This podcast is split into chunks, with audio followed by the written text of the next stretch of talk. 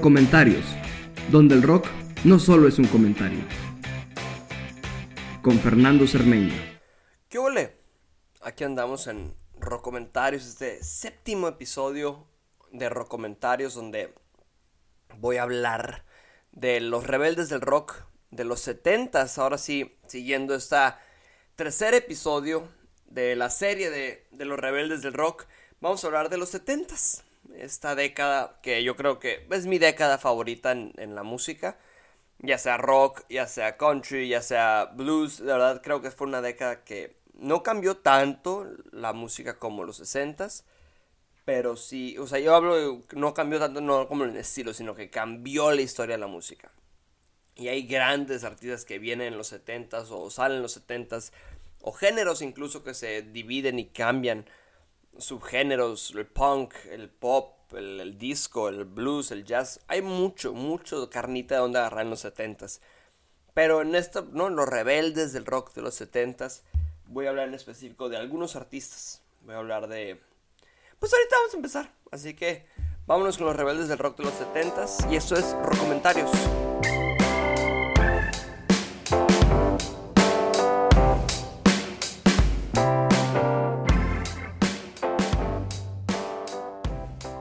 El primer artista del que voy a hablar es, yo creo que el papá del rock alternativo, del rock indie, que empezó en los 60s, ¿no? Primero con, con Velvet Underground, pero su, carrera como solista, de verdad, Lou Reed, Lou Reed es este artista que es de los fundadores, ¿no? De los artistas más influyentes en el underground y el rock alternativo. Tenía una voz que la verdad a lo mejor no era muy muy expresiva, ¿no? Un artista que la verdad era bastante como seco en su manera de cantar. Pero de verdad es un rebelde porque, porque no, no solamente como que se dedicó a lo que hacía en, en Velvet Underground, que era este rock, art rock, rock muy experimental, pero de verdad era con letras poéticas y guitarra muy experimental, lo podemos escuchar en toda su carrera, pero específicamente en los 70s, que con sus estudios. O sea, nomás después de, después de dejar Velvet Underground en 1970 lanzó como creo que lanzó 20 álbumes de solista. Su segundo álbum de solista, Transformer de 1972, producido por David Bowie, bueno, lo trajo como este mainstream. Más, más, tuvo más reconocimiento como solista que con The Velvet Underground. Y su canción, yo creo más famosa, Walk on the Wild Side, fue este que jugó entre la línea del glam, del folk, del pop. Y hablaba sobre situaciones que a lo mejor la gente normalmente no hablaba. Hablaba de, de, drogas, hablaba de sexo, hablaba de, de la transexualidad. Eran temas que no eran comúnmente hablados en la música, no siquiera en el rock, en la música en general. Y Lou Reed jugó con esto, jugó con todas estas imágenes de ser de a lo mejor de, de la fluidez de géneros, de la fluidez de la sexualidad, de la fluidez dentro del mismo mundo de las drogas, todo esto que Lou Reed trabajó y todo esto que vivió él en los 70s, que era directamente, hay muchos artistas que escriben de experiencias, de gente que conocen. Lou Reed creo que es de esos artistas que directamente escriben de sus experiencias, directamente escriben de lo que están viendo de la situación de Nueva York en los 70 de las drogas en Estados Unidos, de las diferencias en los géneros, en, sea hombre, mujer, sea tu género el que tú decías, y Lou hablaba de eso. Lou no le tenía miedo a hablar de todas estas cosas. Y creo que eso lo hace un gran rebelde del rock. Está en el Salón de la Fama dos veces, por primera vez con Velvet Underground y después como solista, en 1996 y en 2015 respectivamente. Así que ese es nuestro primer rebelde del rock, Lou Reed. Después de Lou Reed, creo que es muy propio, muy como exacto, hablar del punk rock, el género punk como tal. ¿Por qué? Porque surge en los 70s, después de los 60s del garage rock o de, surf rock, incluso el rock alternativo, como decíamos con Velvet Underground. En los 70s aquí estas bandas rechazaron lo mainstream. A lo mejor eran eran canciones más rápidas, este, con melodías un poquito más fuertes y más y mucho más diferentes que en los 60, completamente diferentes, antiestablecimiento y tenían una ética de do it yourself, hazlo tú solo. A lo mejor no sabían, muchos artistas punk no sabían tocar bien la guitarra, o no sabían tocar bien la batería o su instrumento, pero dijeron, ok, tenemos algo que decir, tenemos algo de qué hablar. Y viene de este punk, ¿no? De ser rebelde. De ese, iba como de la mano un poquito el glam rock. Que los New York Dolls iban por ahí. Los New York Dolls, Television, Patti Smith, los Ramones en Nueva York. Y luego los Sex Pistols, The Clash, The Damned, The Runway. The, Clash, Sex Pistols y The Damned en Londres. The Runways en Los Ángeles. Y The Saints en Australia. Estas bandas que eran anti-autoritarismo, anti-sistema, anti-establecimiento. Que, ¿verdad? Dijeron, todo esto que conocemos y todo esto lo que hay, vamos a cambiarlo. Y tiene que ser diferente completamente a todo lo que ya ha habido. Y siempre es agresivo, es la imagen de los, de los jeans rotos, las chamarras de cuero, las chamarras de jeans, los pelos parados hasta arriba. Es esta imagen de rebeldía. Y es una subcultura que se volvió a la cultura en los 70s. Claro, completamente diferente del punk. Eran como los dos polos opuestos, del, perdón, del disco, de la música disco. Completamente eran polos opuestos, la disco y la música punk. El punk sigue existiendo. En los 90 tuvo un resurgimiento con bandas como Green Day, Rancid, The Offspring, Blink 182. Pero vamos a hablar de eso después. Y el punk es esta rebeldía. Ahora sí que es el género de la rebeldía de los 70s.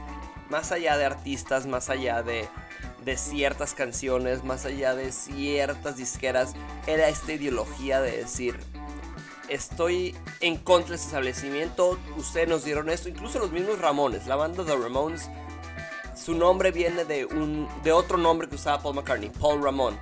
Ok, agarramos todo esto que ya conocemos en los 60, 50, ya tenemos toda esta influencia musical, vamos a tomarlo diferente y vamos a cambiarlo completamente. El rock da un giro de 180 grados con el punk.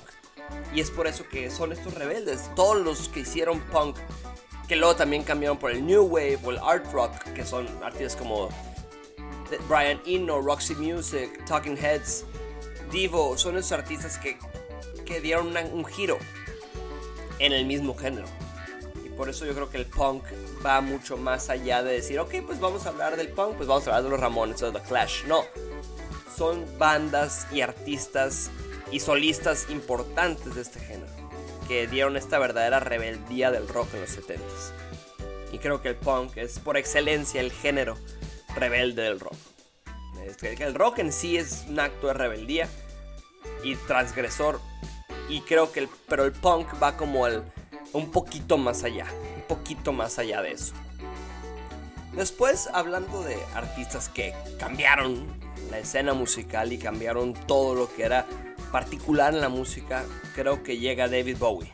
David Bowie, compositor, cantante, actor, productor, músico inglés que de verdad trajo arte al rock. Trajo esta.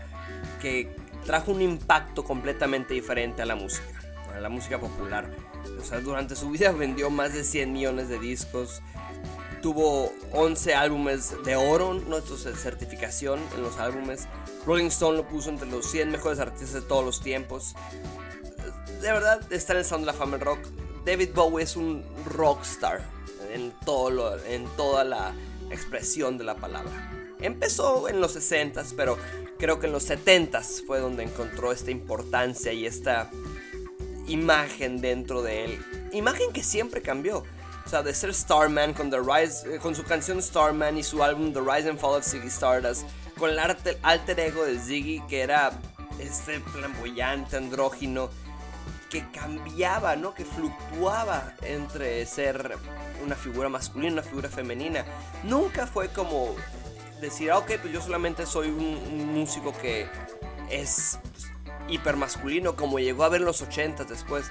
Sino que aquí en los 70s creo que David Bowie y Elton John iban en ese, en ese movimiento, que fluctuaban entre, entre los dos géneros y entre las dos, dos sexualidades. Eh, David Bowie, pues un artista bisexual, Elton John, un artista homosexual, que jugaban con esto, que jugaban con esta imagen de lo que ¿no? Pues un rockero hombre tiene que ser esto, una rockera, mujer tiene que ser esto. No, No, no, o sea, aquí por eso es esta rebeldía de estos artistas. Y enfocándome un poquito con, con David Bowie, con sus álbumes como Young Americans, que cambia, cambia completamente. Y después de Ziggy Stardust con Young Americans, Station to Station, su trilogía de Berlín, Heroes, Lodger, de verdad, Low, también esa trilogía de discos producida por Brian Eno, fue este hito del arte del rock. Era el arte, el verdadero arte en el rock que trajo, que trajo David Bowie. Trajo una elegancia, que trajo un, una sofisticación más allá de, de lo que ya conocíamos del rock. Era un rock elegante. Claro, dentro del rock esta rebeldía y esta explosión que siempre tuvo, trajo elegancia y trajo que el rockero puede ser más allá de simplemente David Bowie o David Jones, ¿no? De ser David Jones se convierte en David Bowie.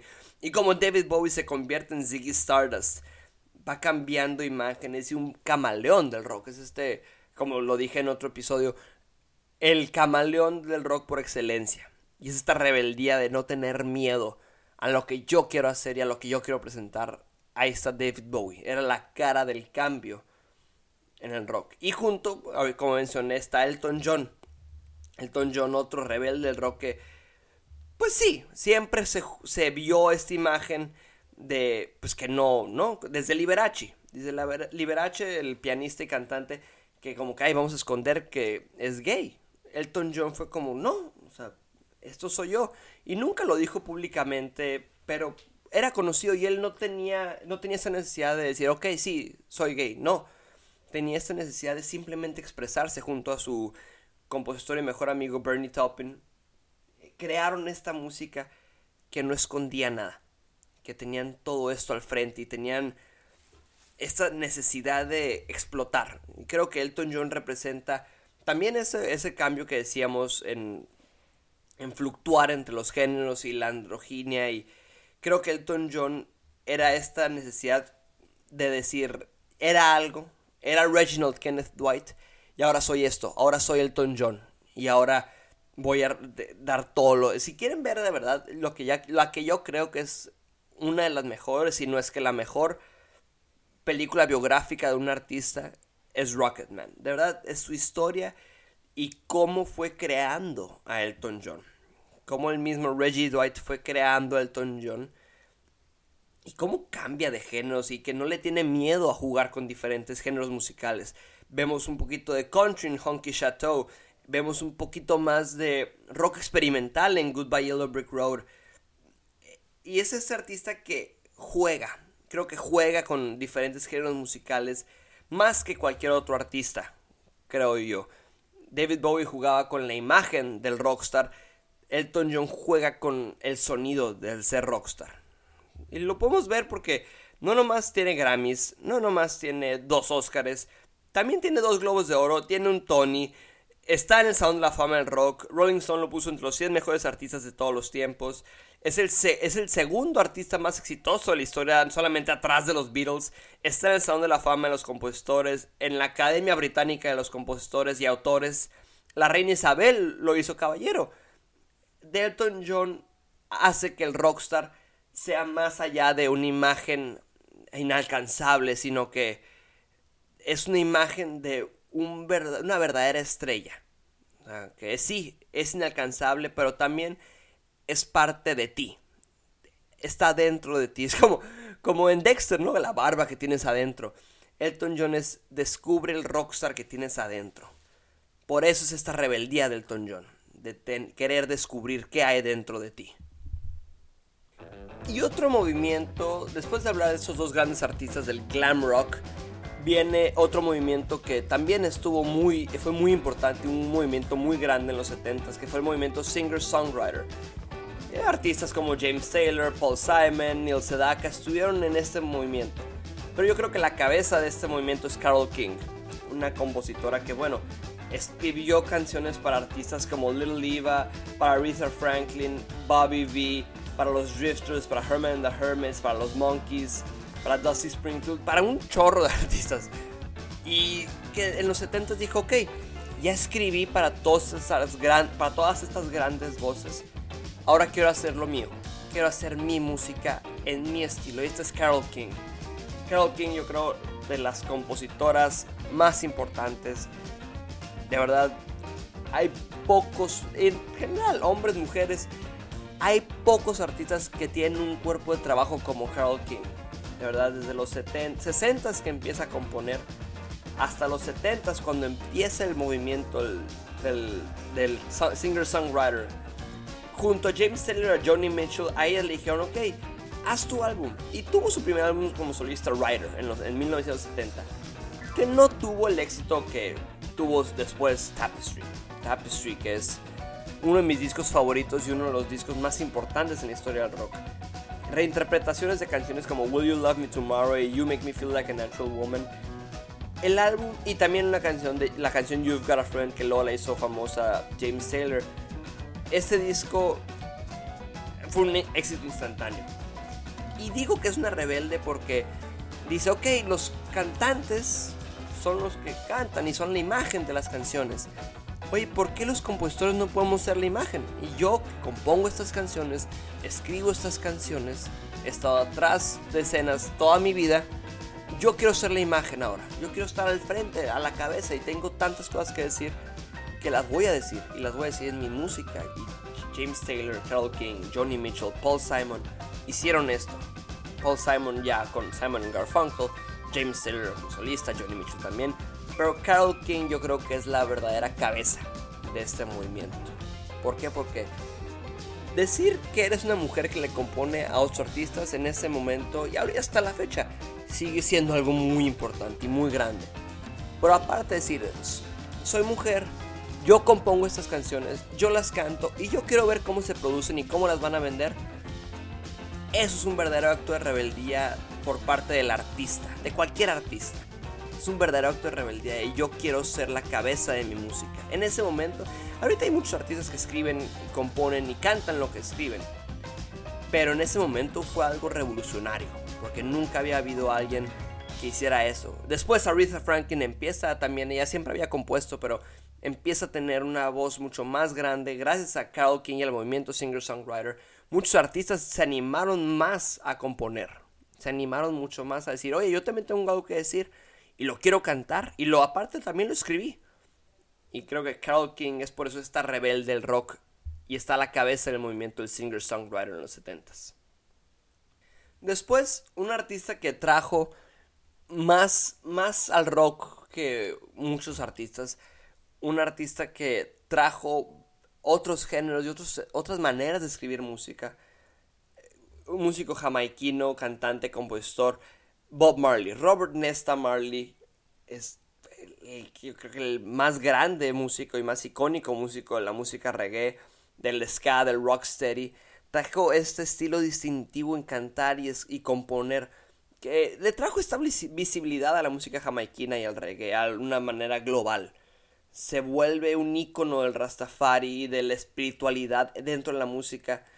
Y aparte de, mucha gente lo conoce por ser como esta imagen de, de, de fumar marihuana, y, pero era mucho más allá de eso, era mucho más allá de, de simplemente no la imagen de la marihuana en los setentas, sino que llegó con, con una propuesta de verdad diferente a todo lo que se escuchaba. Por eso creo que el punk va mucho más allá del género, ¿no? En los setentas, el punk es esta rebeldía. Y Bob Marley era un punk en ese sentido. De eso sobrevive una, un atentado de asesinato y sigue y sigue y sigue haciendo música hasta su muerte en 1981 se vuelve uno de los más grandes de, de, vida en vida también no en vida también. Pero en su muerte se vuelve este icono esta imagen no Al, de querer alcanzar espiritualidad y belleza y pureza dentro de la música Bob Marley fue mucho más allá de lo que se esperaba de un músico de, de su color de piel de un músico negro un artista negro fue mucho más allá de eso, de querer... Hay una canción específicamente, Redemption Song, que es Emancípense de la esclavitud mental. No tengan miedo de lo que viene. Simplemente tienes que... No puedes detener el tiempo, no puedes detener lo que va a pasar. pero tienes que estar presente dentro de ti y afuera de ti. O sea, no, cualquier artista canta sobre esto. Bob Marley trajo esto al rock. Bob Marley en su corta vida como artista grabando música trajo tanto, trajo tanto a la escena musical. Bob Marley junto a su grupo The Wailers que de verdad sí es échense un clavado mucho más allá de sus canciones más famosas o de lo que nosotros pensamos que representa o lo que era Bob Marley, que simplemente pues era la marihuana, el rastafari. Sí, era esto, pero hay, tiene tantas, muchas más cualidades Bob Marley. Mucho más allá de eso. Y voy a parecer disco rayado, pero otros rebeldes del rock en esta década que creo que hicieron lo que nadie esperaba de ellos, los Beatles como solistas.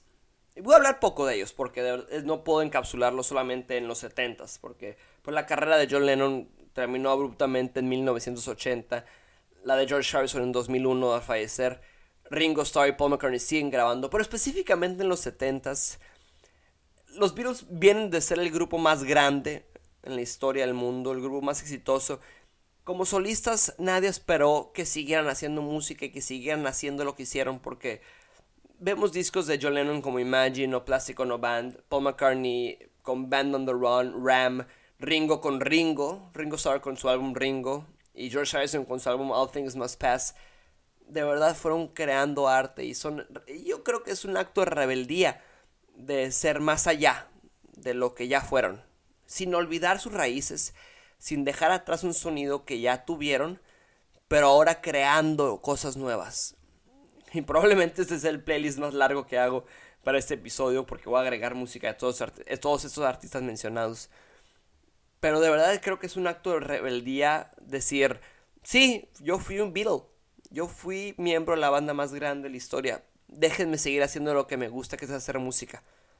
Déjenme trabajar y seguir creando.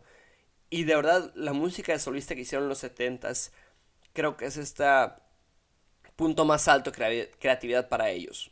A mí me fascina la música de ellos después de los 70s. Paul McCartney en los 2010 inclusive ha hecho cosas muy interesantes. Ringo Starr en los 80s hizo algunas cosas interesantes. George Harrison fue constante en su trabajo. De verdad yo creo que por eso son rebeldes del rock. Y los menciono otra vez y ya. A lo mejor los menciono otra vez. No sé, no sabemos. Lo más probable es que sí. Pero sí es este rebeldía en los 70s. Por eso mismo. Porque dijeron, sí, venimos del grupo más grande de la historia, venimos de, de ser la banda más importante, pero quiero seguir trabajando y voy a seguir trabajando, eso no me detiene.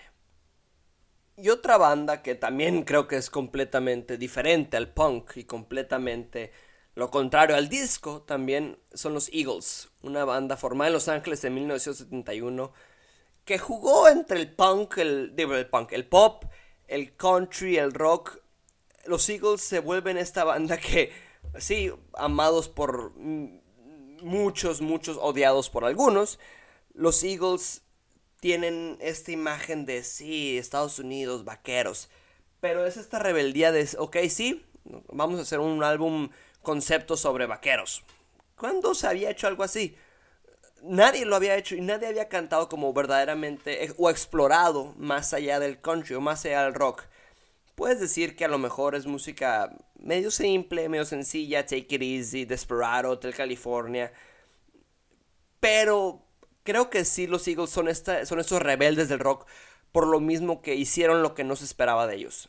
Fueron evolucionando y son la banda de las bandas más exitosas de la historia. Eh, tienen el disco más vendido en la historia, ya más vendido que el mismo thriller de Michael Jackson The, Eagles Greatest Hits es el álbum más exitoso en la historia.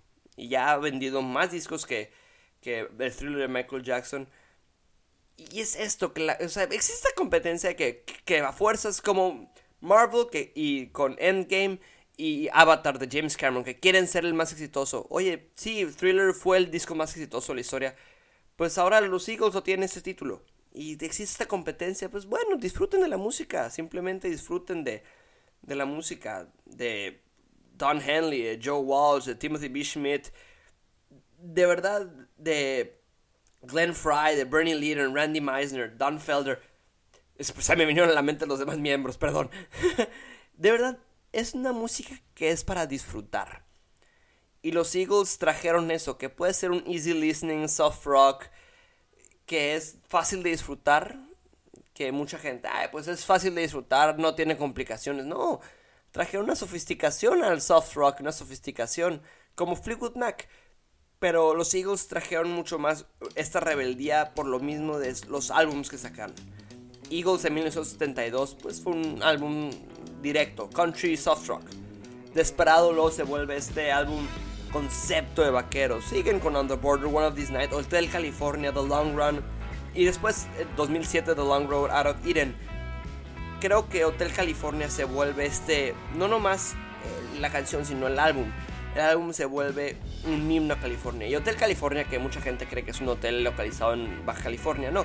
Hotel California en específico era la industria musical en California en los 70s. Era como puedes entrar pero nunca te vas a poder escapar y las drogas y todo lo que conlleva esta bestia que existe. No es un monstruo literal, son las drogas y este problema que, es muchos rumores, ¿no? Nunca se ha confirmado específicamente de eso se trata.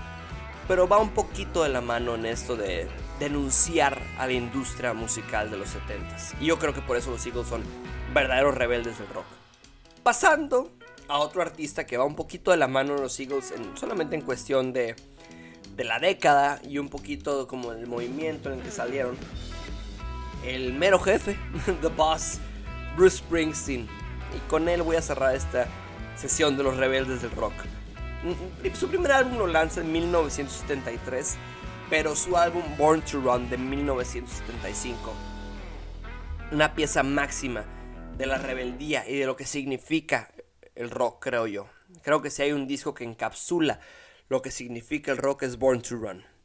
Born to Run es libertad, liberarme de las cadenas en las que vivo, de la batalla del hombre trabajador en Estados Unidos, de la combinación entre el folclore y el rock y el estilo de vida que uno quiere tener, del que venía en los 50, que bueno, uno cree que tener un trabajo, working 9 to 5, y tener tu familia y tener tu casa es todo lo que uno espera. Y Bruce Springsteen con este álbum, con Born to Run, dice, no, hay más. Y podemos liberarnos de todo lo que queremos y de todo lo que tenemos. Canciones como Born to Run, Thunder Road, Badlands. Eso no nomás es del álbum Born to Run, sino de toda su discografía de los 70s.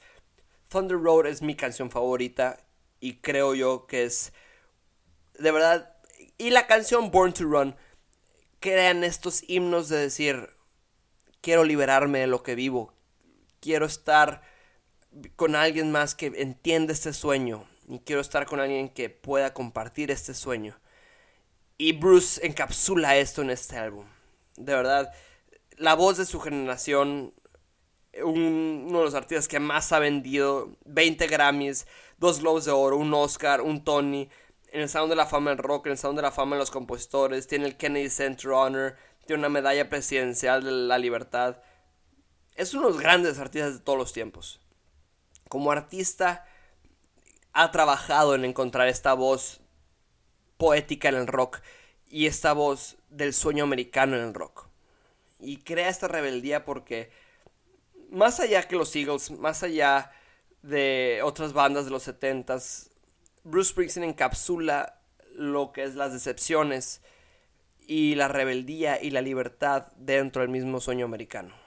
Y hablar de decepciones es algo fuerte, porque claro, incluye comentario social, incluye comentario político, pero también incluye batallas dentro de él mismo. Él mismo ha hablado de su batalla con la depresión y habla de esas batallas que se encuentran en todos.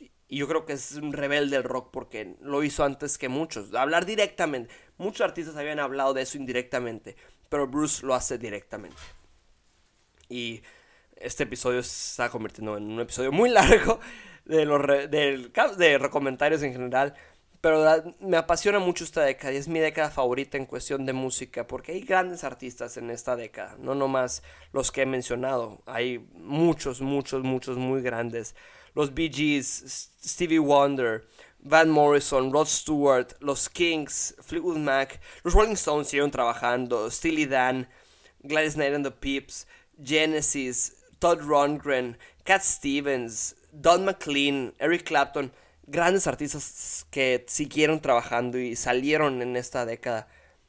De verdad, voy a hacer un playlist solamente con los artistas que hablé, pero échense un clavo en los 70s. Y pues bueno, es todo. Muchas gracias por, por escuchar los comentarios esta semana. La próxima semana vamos a tener un invitado. Va a estar Paco Dávila, uno de mis mejores amigos, mi hermana, este director de teatro, actor, cantante. Aquí va a estar. Así que nos vemos la semana que entra con más comentarios. Y muchas gracias por escuchar. Cuídense. Peace and love. See you later, alligator.